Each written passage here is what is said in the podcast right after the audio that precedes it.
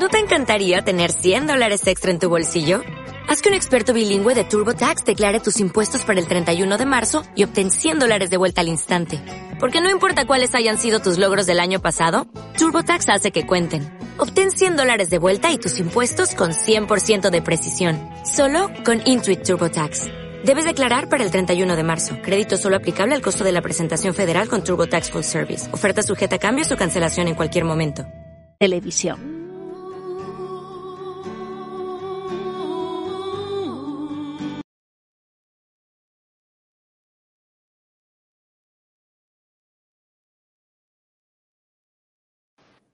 Tic-tac, tic-tac, tic-tac, tic-tac. Hola, muy buenas. Hola, Clemons. Muy buenas, Elena, ¿qué tal?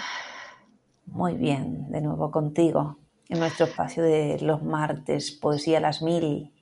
Muy bien, aquí estamos entonces. En riguroso directo les hablamos desde Madrid. Ya saben que este es un espacio de audiolibros de Miguel Oscar Menasa de poesía. Y estamos leyendo este, Poética del exilio. Ya comenzamos el martes pasado y vamos a proseguir. Tenemos un chat, como es un espacio en directo, podéis participar con vuestros mensajes. Si somos más, podemos ser mejores. Y gracias por compartir en vuestras redes sociales. Gracias, amigos. Vamos a por ello, Clemos. 26 de noviembre de 1976. Comienzo a escribir y siento una ansiedad indescriptible. Se me mezclan y confunden algunos ruidos interiores con algunos ruidos exteriores. Dejo de escribir para prestar más atención a los ruidos. Voces lejanas. Cantan una ronda de paz y más allá todavía de ese recuerdo infantil sonoro, Oigo nítidamente los ruidos que se generan cuando una persona a las tres de la mañana está en el cuarto de baño. Algunos pequeños sonidos como metálicos y la voz siempre cantanina del agua, presencia inalterable, brutal presencia de mí fuera de mí, perfecto enlace entre mi mugre y el olímpico mar. Alguien en el cuarto de baño junto a mi habitación tomaba agua y hacía buches y después escupía. Se cepillaba las encías con fuerza y después volvía a tomar agua, a hacer buches y escupir. De golpe sentí ruidos, como que se miraba en el espejo y empalidecía. Sin moverme del pequeño espacio de mi cama, me sorprende que conmigo viva más gente pero me sorprende más aún conocer los ruidos de esas personas que estas personas van produciendo cuando viven. Esa persona era mi mujer y esa mujer era mi amante y padecía un fuerte dolor de muelas o de encías o de alguna cosa de esa zona de la cara, cerca del ojo, cerca de la nariz, cerca del oído, cerca de la boca, en plena piel. Un dolor tal que si bien no haría imposible, perturbaría notablemente su capacidad de hablar, de oír, de gustar, de oler, de tocar. Salió del baño y entró en su habitación y se acostó en su cama. Me acerqué en silencio, me senté al borde de la cama y comencé a liar un cigarrillo de hierba. Te traigo medicina, le dije mientras liaba. Te hará bien fumar. Y todavía, antes de irme, besé con ternura más que con desmedida pasión por encima de las mantas su sexo, y levemente toqué con mis labios su parte dolorida. Llegué a sentir que con ese gesto detendría el dolor, y volví a mi habitación. Volver a mi habitación siempre es volver a un mundo que desconozco.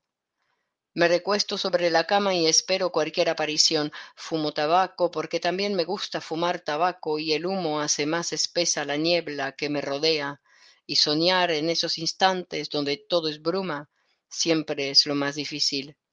En mi vida actual todo es espejismo. Las cosas que soy carecen de ser. Extranjero, poeta, médico del alma ser siempre extraño a mí mismo y enmudecer el alma para que en ese silencio se construya un universo humano que no me pertenezca. Y en esa nada, escribir versos, hasta que la poesía alcance sorpresivamente la cumbre de mi ser y yo me dé cuenta de que ser es imposible para todos. Después de momentos así, hago como que camino, como que beso apasionadamente a las mujeres en la boca y me emborracho con los amigos como si viviera la vida plenamente. Y me visto y me peino para salir a la calle y camino por la calle con elegancia y nunca nadie se da cuenta de que en mí, en el propio tiempo de mi vida, anidan la bestia y el cantor. La rauda bestia embrutecida por el milagro de permanecer durante millones de años siempre igual a sí misma, y el cantor la voz sonora y material de un humano futuro. El drama es que ni la bestia ni el cantor pueden reconocer los derechos del otro. Son dos fanáticos que si no los detengo, se pasarán toda mi vida luchando en el propio centro de mis palabras por mi cuerpo. ¿A qué pasión entregar mi cuerpo? Y a veces me quedo largas horas pensando ese problema. Soy una leve palabra entre desiertos y silencio. Si la bestia dejará de rugir, me digo, como si fuera posible acallar uno de los sentidos del humano, sería un gran escritor. Si se callara el cantor, me digo, como si fuera posible acallar los gritos de la historia del hombre, pidiéndole al hombre humanidad, sería una bestia inolvidable. 3 de diciembre de 1976. Recuerdo las escaleras y los ruidos y la elegante gata que camina entre mis pies conmigo hacia la cocina. Mientras me servía un vaso de agua, que era para lo único que me daban las fuerzas, me quedé parado apoyado con mi mano izquierda en el mármol de la cocina y la mano derecha el vaso de agua, a una altura media entre las tetillas y la boca. Así, a punto de tener que tomarme el contenido de la copa, y sin saber lo que me tocaba a representar esta noche, sin beber la cicuta o beber el suero de la juventud, llegué a sentir que la gata me pedía comida y decidí darle de comer. A veces me pasa que cuando estoy escribiendo me viene como una furia sexual y como me pasa con todas mis cosas, no sé qué hacer. Voy al baño. Esta misma noche me pasó y me paseo nervioso por delante del espejo y me desnudo y acaricio mi cuerpo y me miro en el espejo acariciarme y siento goce y alegría de sentir que soy mi propio cuerpo. Recuerdo pequeños recuerdos, en el baño de la casa donde nací, cuando me bañaban y yo era pequeño. Me veo desnudo frente al espejo y pienso que esto ya pasó hace casi cuarenta años, y allá en mi país y todavía un poco más allá, en mi barrio. Después, para seguir viviendo y terminar mi noche, me entretengo con cualquier tontería, el tamaño de mi pene, o bien las variaciones del tamaño de mi pene pequeño pedacito de carne, reflexiono, donde por instantes algunos creen poder constituir un ser. Me gusta filosofar cuando me masturbo. Dejo que mis manos alcancen la alegría de la locura por tocar y entrego, para que se haga posible esa ceremonia, todo mi cuerpo. Y el goce no es ningún orgasmo ni nadie que termine. El goce es poder comenzar en soledad una historia. Después Aún se me aparecen los rostros de la vida y taño una campana febril y busco en mi soledad, en mi propia casa, una mujer que pueda acompañar a recorrer a estas horas de la noche semejantes abismos. Y generalmente me quedo dormido y me levanto a la mañana contento por haberme quedado dormido a la noche. Pero anoche fue una noche diferente. Anoche decidí en el baño comenzar a vivir de una manera diferente. 7 de diciembre de 1976. Casi cuatro meses sin un verdadero ejercicio del pensamiento teórico. España en ese sentido es un desastre. La alegría del pensamiento simbólico todavía no llegó a nadie. Todo el mundo está preocupado en poder besar algún árbol. Ya sé que son palabras, estas palabras, mi único tesoro. 1978 La rebelión de los idiotas será, de todas las rebeliones, la peor. Terminarán con el arte. Inventarán seguramente alguna máquina que sirva para todo. Terminarán haciendo de la majestuosa complejidad del hombre una sola cosa. A los idiotas todo les da lo mismo. Si se tratara de una guerra, queda claro los idiotas deben morir. Ellos piensan lo mismo de nosotros. Tengamos cuidado. Tal vez se trate del mismo mecanismo. Entonces los idiotas son necesarios, no deben morir. Y esto toma el carácter de una contradicción. Busco entre las sedas, entre los géneros parecidos a tu piel, la clave del misterio. Sé que el hombre padece de todo, también de libertad. Busco entre las pieles que recuerdan las organzas el porvenir de algún encuentro, la violencia de un deseo detenido.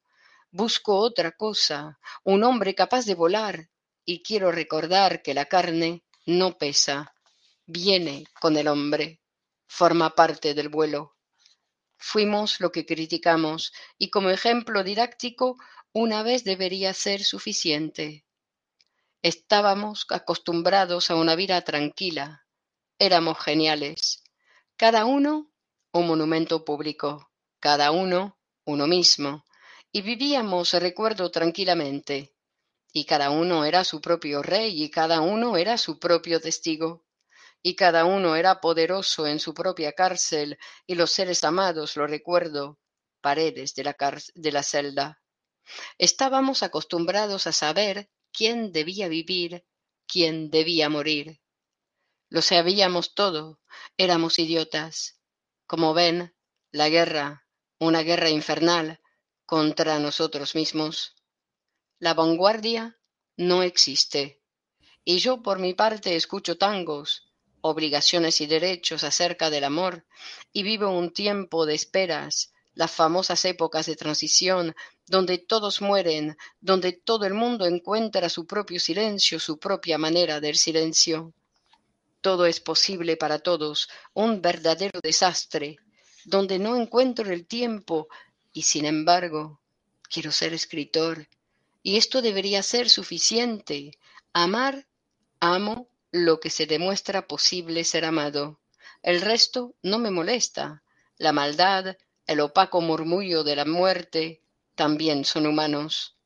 En cuanto a escribir, quiero escribir todo, como salga, Prosa y poesía son sólo partes de todo lo que soy. El dolor de mis espaldas es una tensión sexual. Desde hace unos días deseo todo. A cada mujer, a cada pensamiento, le encuentro un destino. Amo, por lo tanto, todos los estilos de lo humano. Mi soledad es incuestionable. Soledad del que sabe que la soledad no existe. Soledad del que no está solo. Toda palabra es para mí una nueva palabra. Toda mujer es para mí una nueva mujer. Toda escritura debe ser, por lo tanto, una nueva escritura. El resto, palabras cruzadas, juegos de hombres solitarios. 26 de octubre de 1976. La mayoría de las veces yo la dejaba hacer ella siempre tenía ideas claras, imposibles de realidad. A veces yo la empujaba en sus ideas y ella corría por el cielo como si al cielo pudiera llegar en cuatro pasos. Artista de lo imposible, después de cada fracaso, volvía muda y loca, con los ojos abiertos, como si el cielo estuviera ahora con nosotros. Pensar es un trabajo honroso, me decía, mientras se metía los dedos en la nariz o bien acariciaba con sus suaves movimientos su sexo, evidenciando un notable cansancio. En esos casos yo le acariciaba la frente y dejaba que mis labios rozaran imperceptiblemente sus labios, y todo era agonía, y ella lloraba, se reía y apretaba su cuerpo contra mi cuerpo, y me quería comer. Yo tomaba distancia y le aplicaba tres o cuatro golpes de puño en la cabeza. Ella se tranquilizaba y me prometía dulcemente chupar en lugar de morder, y así pasábamos un rato agradable. Después, ella escupía los restos de semen como si fueran restos de comida y nos quedábamos dormidos. A la mañana siguiente, ella se levantaba con la convicción de que sería necesario, para poder ser más felices, ganar más dinero. Entonces se pasea por la casa y me explica cómo para todo hace falta dinero. Por las mañanas yo la escucho sin parpadear. Ella barre y deja de barrer, abre un libro y lo cierra, nerviosa, coge un hijo a otro, sin saber qué hacer. Me mira desafiante y me dice algunas palabras de reproche y yo la mato. Después, ella me prepara un zumo de naranjas. Vamos caminando juntos por el patio y vamos fumando los dos de un solo cigarrillo para no gastar. Ella se cuelga de mi brazo y de pasada le hacemos sonrisas a los niños. Y mientras ellos, ahora, juegan en el patio, nos encerramos en el baño y hacemos el amor. Y cuando hacemos el amor, ella me pregunta si la amo. Ocupado en delicadas maniobras para poder penetrarla por el culo, le pido que se relaje. Ella, apretando los dientes, vuelve a preguntarme si la amo. A instantes de ser parte de sus entrañas, me confieso suyo, y ella se hable como una castaña entre la nieve y deja en ese gesto incomparable que un océano de semen enamorado se mezcle con su mierda. Y esa bondad solo es posible en Dios. Y entonces ella se queda como adormecida. Aprovechando su quietud momentánea, salgo a la calle desesperado a buscar un poco más de dinero y vuelvo a la noche con nada o con muy poco y ella me espera, pero está cansada o tal vez un poco triste porque agosto fue un mes caluroso y sus amigas estaban en el mar. Me estremece su cara de paloma perdida. Quiero verla feliz y le pregunto, ¿quieres que vayamos al mar? Claro, me dice, como si el mar estuviera aquí en la esquina, como mi cielo, ¿ves? Como mis ideas imposibles. Ah, los hombres, los hombres. Y se recuesta sobre la cama y abre sus piernas como antaño se abría el mar. Me dejo deslizar por esa pausa entre las olas, como hacen los grandes nadadores, y ahora su silencio es el mar. A veces hacemos el amor como una mujer y un hombre. Esos días, después, nos quedamos conversando. 18 de diciembre de 1976 soy un genio. Ayer gané 67.400 pesetas.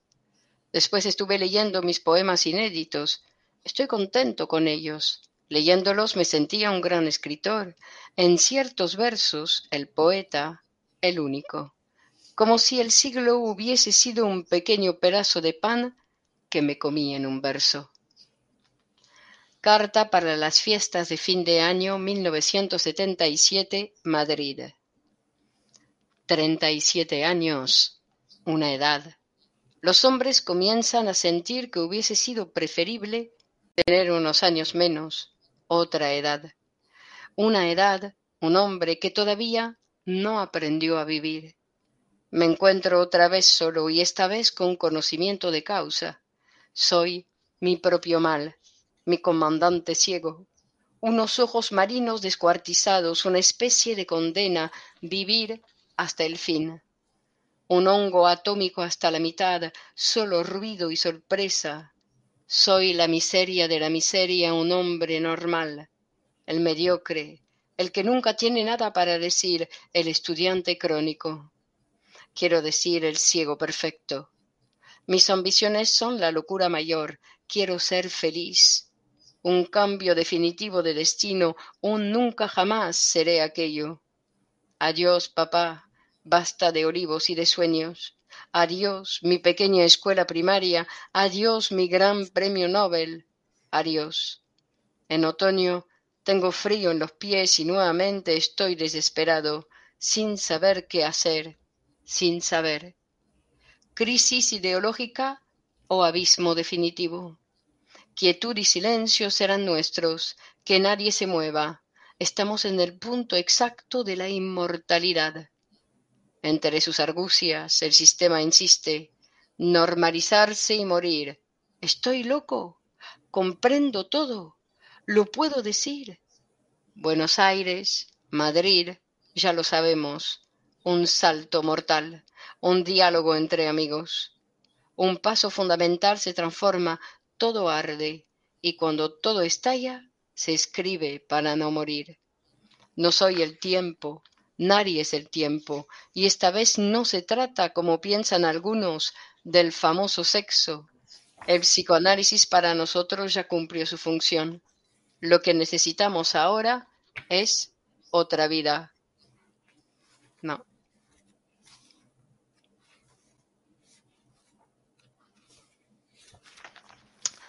Necesitamos otra vida. Hablar todo no se puede, escribir todo tampoco. Estamos cercados. El poeta desfallece, el psicoanalista se jubila. La felicidad está cerca. La locura total es casi un hecho. La ley y sus dilemas. Violencia, violación y esperanzas. Con ley quiere decir con ley. Sin ley quiere decir sin ley. Y nadie goza. Y los deseos grupales me recuerdan el cuerpo de mi madre para su realización exigen pedazos de mi ser y torcer el destino de tanta gente, gobernando lo ingobernable. No era para mí, quiero decir de una vez, mi madre también está presente. Desviarte, hermano, es desviarme. Pensémoslo mejor. Querer, quiero psicoanálisis público, una especie de tiempo de la verdad. Saber, que todo lo que permanece no fue todavía psicoanalizado, y para decirlo en mi estilo diré que hasta hoy la amistad siempre reinó entre los grandes. Quiero decir que nosotros, los grandes, somos los necesitados. No nos crea. Use el sentido incomún. Antes de hablar, queme alguna fotografía. No se parezca tanto a usted mismo. Haga poesía. Entienda que la frase el ser para el significante, llevada adelante por un idiota, se transforma en el ser para la mierda. Todo no da lo mismo. Y no se trata solamente de insistir. La ceguera es la ceguera y los colores un universo diferente. Sonreír, pase lo que pase, son las primeras palabras que ha pronunciado el idiota, quiero decir, nuestra primera ley nuestra amada, primera, caritativa ley, un encuentro con la bondad. ¿Sigues? Eh, todo. sonreía, sonreía. Sonreía, sonría, no se haga el pelotudo, no desobedezca en vano. Solo le pedimos que sonría. Un buen psicoanalista tiene que aprender a sonreír. La alegría también es una posibilidad. Todo psicoanalista debe saberlo. Y si se lleva mal con su mujer, o como ustedes quieran, o no puede con los compañeros de promoción, debe saber que su propia consulta es el lugar apropiado junto con sus pacientes, a escondidas, como jugando, como sin darse cuenta, para aprender a sonreír. Para todo lo demás hay tiempo. Primero, ame las flores, crezca en su destino, sea más poderoso que usted mismo. Dobléguese. Nosotros puede más. Escucho las protestas de las voluntades desesperadas. Yo soy una voluntad desesperada. No encuentro ubicación. Me masturbo a solas en los rincones de la casa. Tengo ruidos violentos dentro del cuerpo y además mi historia personal no soporta este rol histórico. Deberíamos escribir entre nosotros el que se sienta una voluntad desesperada no existe, ya que la voluntad y la desesperación son dos estados del hombre imposibles. Los movimientos son involuntarios y sobredeterminados. Pero el poeta ama la libertad. Decirle al poeta que se libere nos hará bien a todos. Para que se libere, seremos sus esclavos, y esa deuda de sangre nos hará nuestro cantor. Viva el poeta, el solitario de las cumbres, el hechizado por el mar del hombre, la palabra. Adelante, pequeño niño, dícelo todo. Tu cuerpo está en nosotros. Tú puedes volar, aullar desesperadamente, escalar las murallas del recuerdo, requerir las investigaciones biológicas más precisas. El poeta reclama ser investigado, acepta que no capta la dimensión del fenómeno, tiene miedo. El grupo le ha otorgado la posibilidad de volverse invisible. Tanta impunidad, tanta gloria, hiere la sensibilidad del poeta. El poeta no puede comprender. La muerte siempre es fácil, ocurre, casi sin esfuerzos. Aconsejamos al poeta dejarse llevar. La muerte no existe. También ella es una construcción de nuestros deseos. Quiero decir que la poesía y la ciencia psicoanalítica son partes del universo.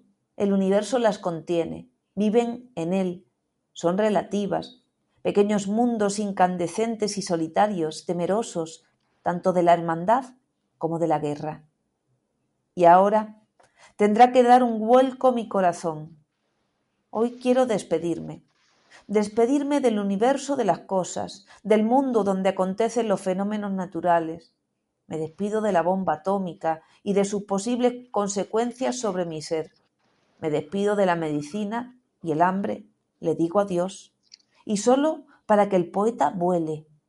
A mi blanca, enamorada mía, poesía acorralado por las plantas, ¿Cómo? acorralado por las palabras,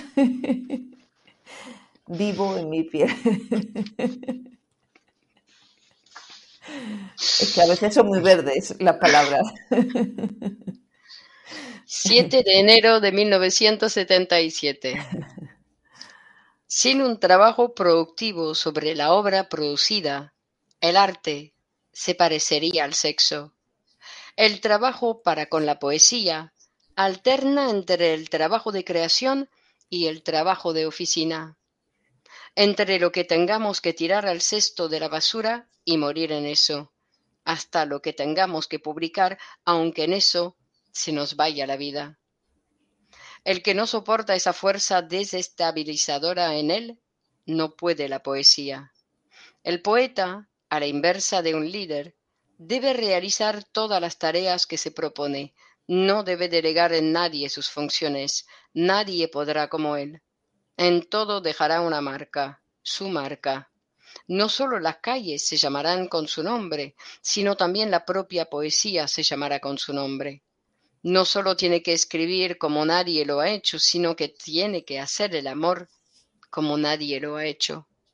No solo cantará a la vida, función de todo poeta, entregarse a la simplicidad de la vida y cantar a la grandiosidad de la muerte, y todavía acariciar a los niños y mirar agradecido el crecimiento de los mayores. Basta de religión, basta de dioses. La poesía requiere la integridad de un hombre sin mirada. Basta de vinos, basta de locuras. Ella desea una precisión mortal. Un punto aquí querrá decir que el mundo se detenga, mundo suspendido de la ilusión de sentido que ha generado la interrupción, y después ansío caer entre sus brazos. Muy bien. ¿Seguimos un Pues poquitín? bien. Seguimos el próximo día. Ok. Seguimos el Nos próximo quedamos día. ahí con ganas de más. El próximo martes aquí seguimos con Poética del Exilio y claro, anticipando y poniendo los dientes largos ahí al público, cometí un lapsus porque mañana vamos a hablar de los lapsus y de los actos fallidos en el, el espacio del miércoles. Hablamos de psicoanálisis, así que les espero amigos también ahí. Nos encontraremos para ver qué verdad hay contenida en estos procesos. Bueno, un fuerte abrazo a todos y gracias por compartir. Un abrazo. Hasta luego. Chao, chao. Chao, chao.